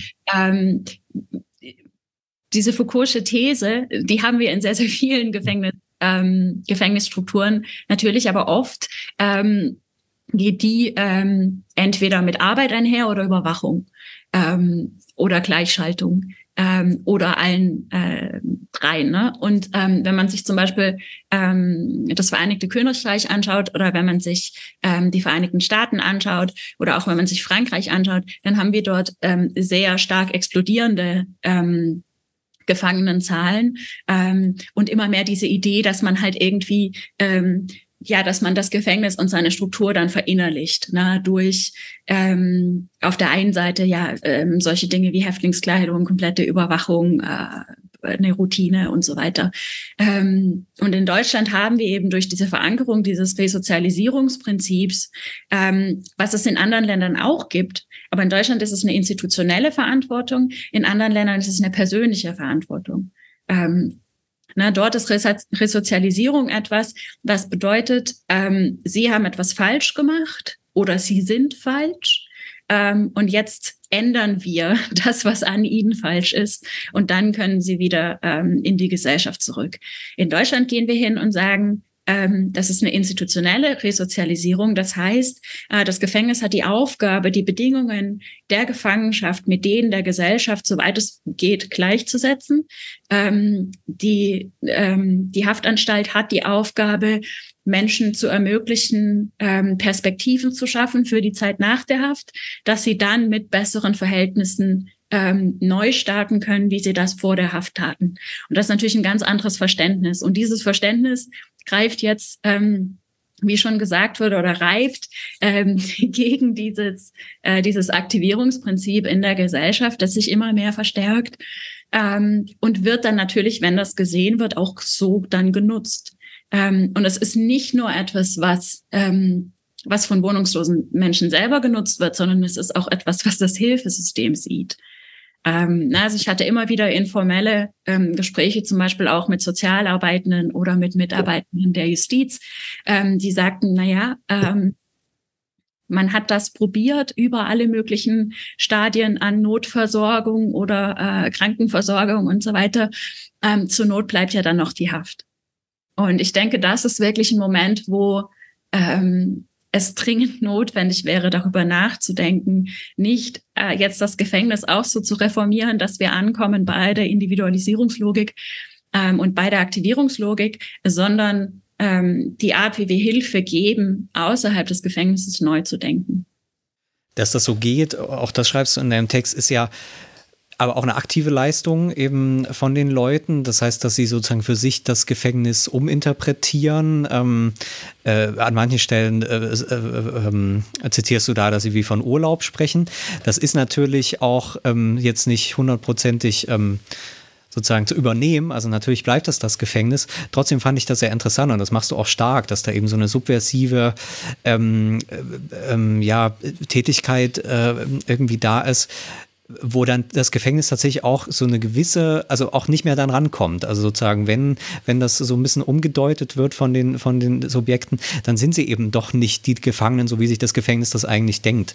Äh, kannst du das irgendwie nochmal ausführen, weil das fand ich auch ganz, äh, ganz beeindruckend es ist eine gewisse Freiheit in Widerstand, ähm, Widerstand aber nicht nur gegen etwas, äh, sondern auch mit etwas und das äh, in das Extreme zu treiben. Ähm, diese Idee des Urlaubs ähm, ist natürlich jetzt das, was das Gefängnis gibt, ähm, nämlich ein Raum, ein Bett, ein Fernseher, Wärme, Dusche, ähm, Sportmöglichkeiten, äh, drei Mahlzeiten, äh, die Möglichkeit zu telefonieren, ähm, die Möglichkeit, ähm, mit anderen Gefangenen äh, im Austausch zu sein, die Möglichkeit zu arbeiten. Ähm, diese ganzen Dinge ähm, anzunehmen und dann aber nicht als ähm, sich nicht auf den Gefangenenentzug, äh, den Freiheitsentzug ähm, zu konzentrieren, sondern sich darauf zu konzentrieren, was man da eigentlich bekommt. Ähm, und die Idee von, ähm, von Gefängnis als Urlaub ähm, ist meiner Meinung nach eben äh, zum einen ähm, ja eine extreme Sozialkritik, äh, die eben deutlich macht, wie extrem das Leben auf der Straße eigentlich ist, ähm, die auf der anderen Seite aber auch natürlich alle Mechanismen äh, des Gefängnisses ähm, entwurzelt. Ne? Ähm, wenn Freiheitsentzug nicht als Strafe, ähm, sondern als Zugangsmöglichkeit zu diesen ganzen Ressourcen gesehen wird, ähm, dann hat es ja irgendwie keinen ähm, kein Sinn und Zweck mehr. Wenn ähm, ähm, das als Abschreckung gelten soll, äh, jemanden ins Gefängnis zu stecken und die Person dann davon abzuhalten, äh, ähnliche Taten wieder zu begehen. Wenn es aber so ist, dass wenn Menschen ähm, dann einmal die ersten 30 Tage im Gefängnis waren und dann sehen, okay, das ist eigentlich gar nicht so schlimm ähm, und dann wirklich aktiv äh, wieder Taten begehen, um zurückzukommen, ähm, dann hat man nichts getan, um abzuschrecken. Ähm, und auch die, ähm, das gesamtgesellschaftliche Verständnis von, von Haft leidet da natürlich drunter. Ne? Wenn, ähm, wenn das Gefängnis jetzt eine Institution ist, die aufgesucht wird, naja, ähm, und wenn ähm, das ist extrem teuer. Na, das ist ja auch ähm, Haft ist extrem teuer. Wenn Menschen jetzt, ähm, also mein Lieblingsbeispiel ist halt immer äh, Menschen, die Pfandflaschen ähm, klauen und dann ausleeren und reingehen und das Pfand äh, sich abholen, um dann irgendwie Lebensmittel zu kaufen, die dann inhaftiert werden oder Menschen, die ähm, ohne Ticket Bahn fahren und dann inhaftiert werden, das kostet extrem viel. Und das ist irgendwo eine Kritik, wo obdachlose Menschen sagen können, ähm, wir werden von der Gesellschaft nicht gesehen, wir werden nicht untergebracht, wir haben keine Möglichkeit, wieder wohnen zu werden. Ähm, aber ich hole sie mir, diese Wohnung. Und wenn nur vorübergehend, und dann ähm, müsst ihr eben dafür bezahlen. In dem, was du sagst, wird natürlich auch nochmal klar, wie hochgradig sozial selektiv auch das ganze Strafrechtssystem natürlich ist. Also wie hoch die Wahrscheinlichkeit, wie viel höher die Wahrscheinlichkeit ist, umso prekärer man lebt, äh, auch von, äh, also durch Bagatelldelikte quasi oder durch Delikte, die auch durch eine andere Einrichtung der Infrastrukturen wie äh, kostenlosen öffentlichen Nahverkehr vollkommen äh, verschwinden würden, ja, und wie man dann einfach durch, durch zehnmal Schwarzfahren ähm, als Obdachloser ähm, schon irgendwie, keine Ahnung, dann eine Gebühr äh, zahlen muss, die man, oder eine Strafe zahlen muss, die man nicht äh, zahlen kann, und die dann logischerweise dann in Haft übersetzt wird. Also was für eine obskure Perversion eigentlich äh, und was für eine was für eine sinnlose Verschwendung auch von von von institutionellen Kapazitäten und was für eine äh, verdrehte verdrehte Logik der Strafverfolgung auch, nicht wahr? Also äh, das weiß man natürlich auch irgendwie, wenn man sich ein bisschen mit Sozialwissenschaften beschäftigt, kann man sich das schon denken, aber das ist dann, wenn man es dann nochmal liest, also auch bei dir jetzt fand ich es wieder, also un, un, unfassbaren Tatbestand eigentlich, diese, diese, dieses Ungleichgewicht auch, ja. Äh, kann ich da vielleicht noch hinzufügen, du zitierst, glaube ich, auch also das ist dann kein direktes, sondern jemand hat dir das erzählt, dass die Richterinnen das natürlich irgendwie auch schon merken, wenn die Leute da immer auftauchen. Und das ist ja natürlich auch ein Angriff auf die Professionalität in dem Fall eben der, der Richterin sozusagen, weil sozusagen die Funktionen, also sie werden zweckentfremdet sozusagen und äh, können aber gleichzeitig nichts dagegen tun, äh, weil die, weil das eben so funktioniert. Also äh, genau, also das ist irgendwie so eine, dann so auf so einer Metaebene kommuniziert man dann, dass, dass ja eigentlich niemand mehr das so richtig, der, der Sinn des Ganzen, der institutionellen Einrichtung ist eigentlich gar nicht mehr gegeben. Trotzdem spielt man das noch alles so ganz merkwürdig. Ja, ich sehe das, ähm, ich, ich finde, das ist manchmal fast schon Satire. Ähm, also wenn man sich diese, diese Fälle anschaut, so zum Beispiel ein obdachloser Mensch uriniert im öffentlichen Raum. Ähm, das ist, ähm, wenn das schief läuft, dann ist das Erregung öffentlichen Ärgernisses. Ähm, dafür kriegt man eine ganz gehörige Strafe. Ne? Ähm, ein Polizist, der diesen Menschen jetzt halten und dann eine Strafe geben soll, der weiß ganz genau, dass dieser Mensch nirgendwo hin kann, dass es keine öffentlichen Toiletten gibt, dass es keine kostenfreien Toiletten gibt. Ähm, trotzdem muss er dann aber diesen, diesen Zettel schreiben, diese Strafe anordnen, die Strafe, die nicht bezahlt werden kann. Da kommt dann mehr Kosten drauf. Irgendwann ist diese Person dann ähm, vor einer Richterin, die selber auch ähm, irgendwo weiß, dass das relativ sinnfrei ist. Ähm, und äh, was ich dann auch immer wieder paradox finde, so zum Beispiel mit Anwälten, ähm, ist, dass sie ihnen oft sagen so, ähm, na ja, ähm, wenn du ins Gefängnis gehst, ist es ja auch nicht so schlimm. Ähm, na, da ist es ja auch gar nicht so schlecht.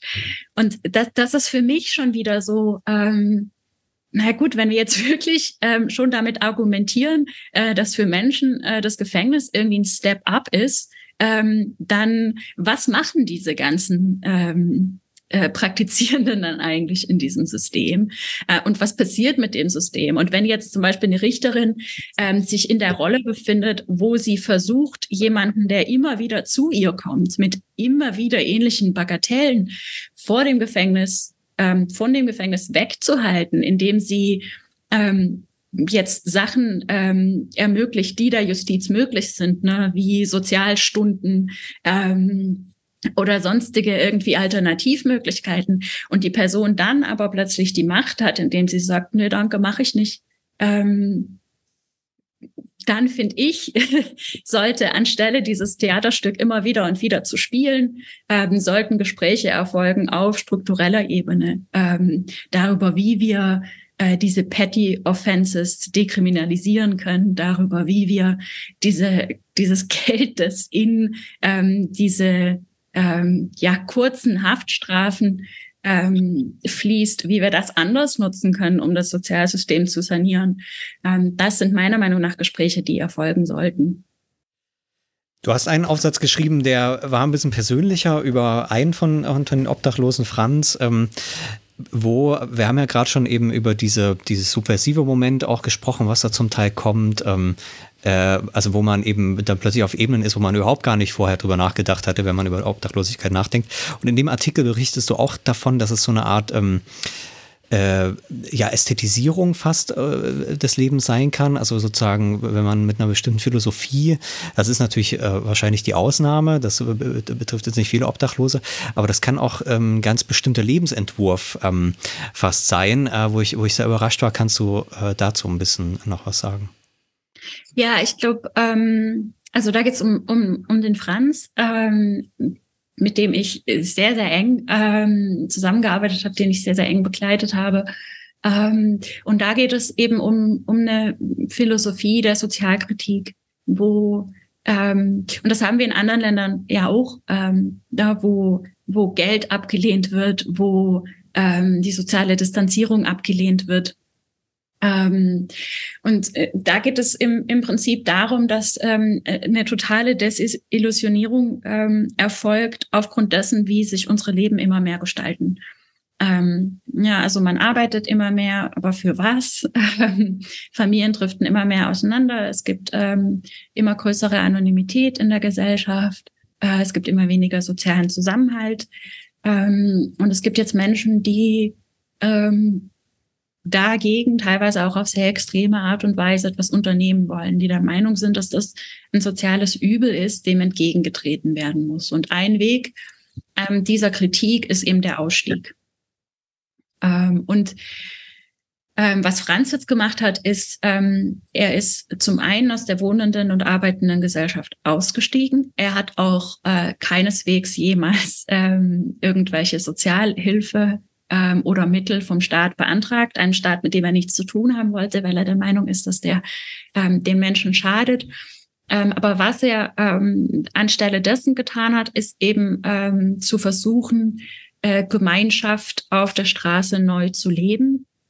Ähm, und hierfür hat er ein Lager gebaut, wo auch ähm, ja alle Menschen willkommen waren, wohnend oder wohnungslos. Das war egal. Ähm, und da haben dann äh, ja relativ viele Menschen mit ihm zusammengewohnt. Da gab es auch äh, eine ganzen, äh, ja, eine Menge Zelte. Äh, es gab einen Abwaschplatz, es gab einen Kochplatz, es gab ähm, ja eine ganze Menge Bücher, Möbel und so weiter. Alles aber nicht gekauft, äh, sondern quasi äh, gesammelt von. Ne? Also die Idee war, wir ähm, wir leben von Ressourcen, die andere Menschen ähm, wegwerfen, weil sie sich neu besorgen, die aber noch gut sind. Ähm, wir versuchen, äh, Gemeinschaft und sozialen Zusammenhalt in den Vordergrund zu heben. Ähm, wir haben Zeit, ähm, Zeit, die wir dafür verwenden können, uns über die Gesellschaft Gedanken zu machen, ähm, politische Kritik zu äußern, ähm, mit Entscheidungsträgern in Kontakt zu treten ähm, und eben aber auch äh, wertfreien Raum ähm, zur Verfügung zu stellen, in dem Menschen leben können. Du hast im Vorgespräch ähm, gesagt, dass du jetzt deine Forschung auf der Straße beendest, ähm, so langsam, also diese Episode da ähm, abgeschlossen. Mich würde noch interessieren, hat sich da dein Blick für die Stadt ähm, geändert? Also es gibt ja auch diese Stadtführungen, die man machen kann, die, glaube ich, auch von Obdachlosen zum Teil angeboten werden. Ich weiß nicht, was du davon hältst. Ich habe das noch nie gemacht, aber finde es auf jeden Fall spannend, weil es natürlich irgendwie so die, die normale Alltagsrealität so vollkommen verschiebt und man merkt, äh, mit welchen Scheuklappen man eigentlich den ganzen Tag ähm, unterwegs ist. Also was nimmst du vielleicht auch für dich aus dieser ganzen Erfahrung?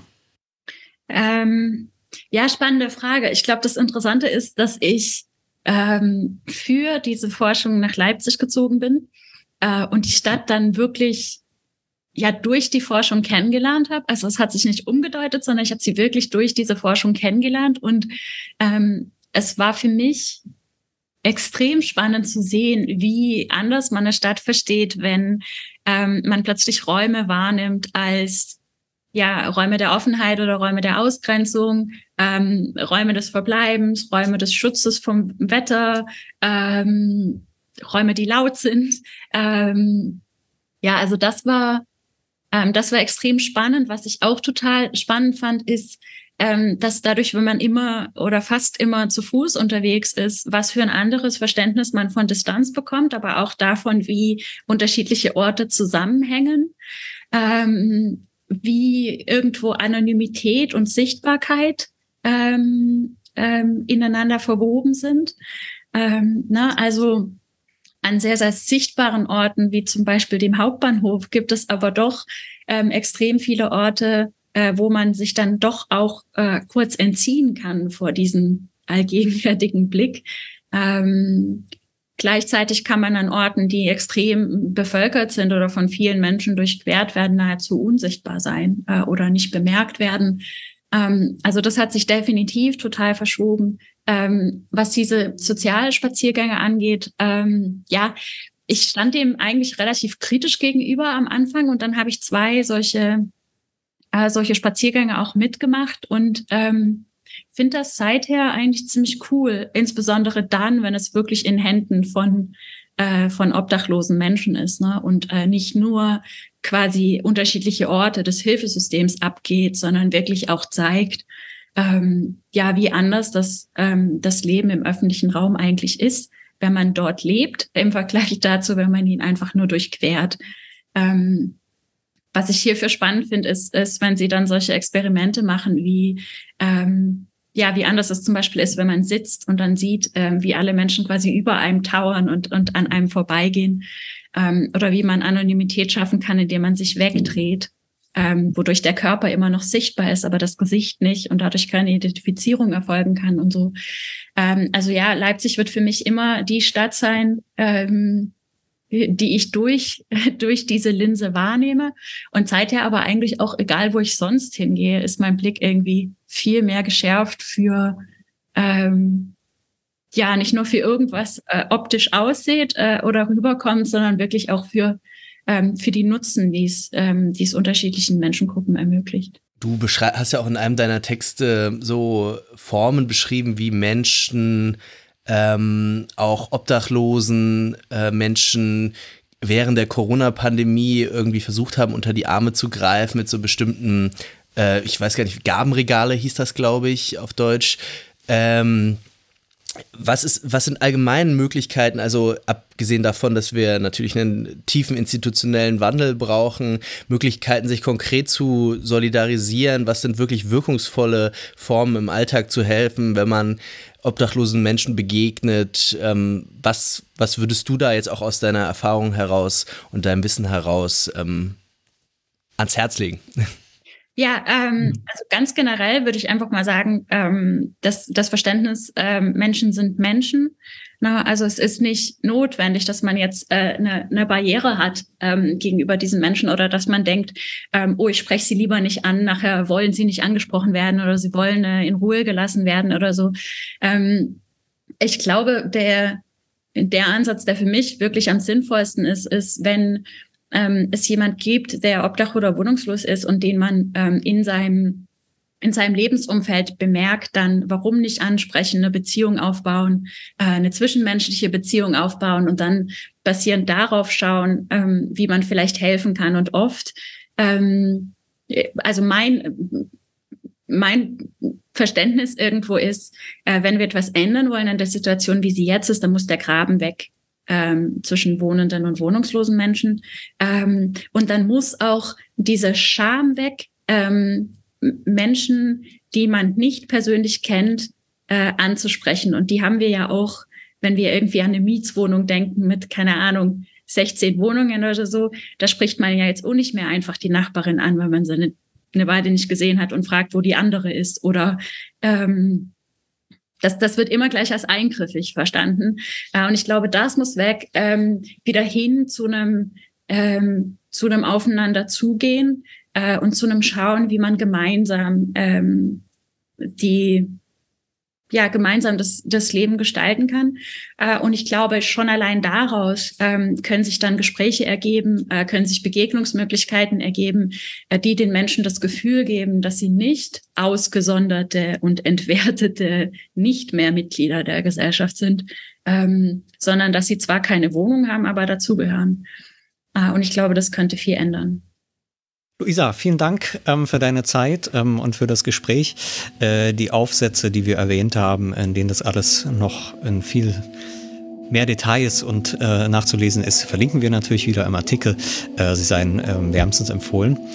Dann wie immer zum Schluss der Hinweis, wenn euch die Sendung gefallen hat, dann teilt sie doch gern äh, mit allen, die das interessieren könnte in den sozialen Netzwerken. Macht's gut, ähm, bis zur nächsten Folge von Das Neue Berlin. Tschüss. Dankeschön. Tschüss.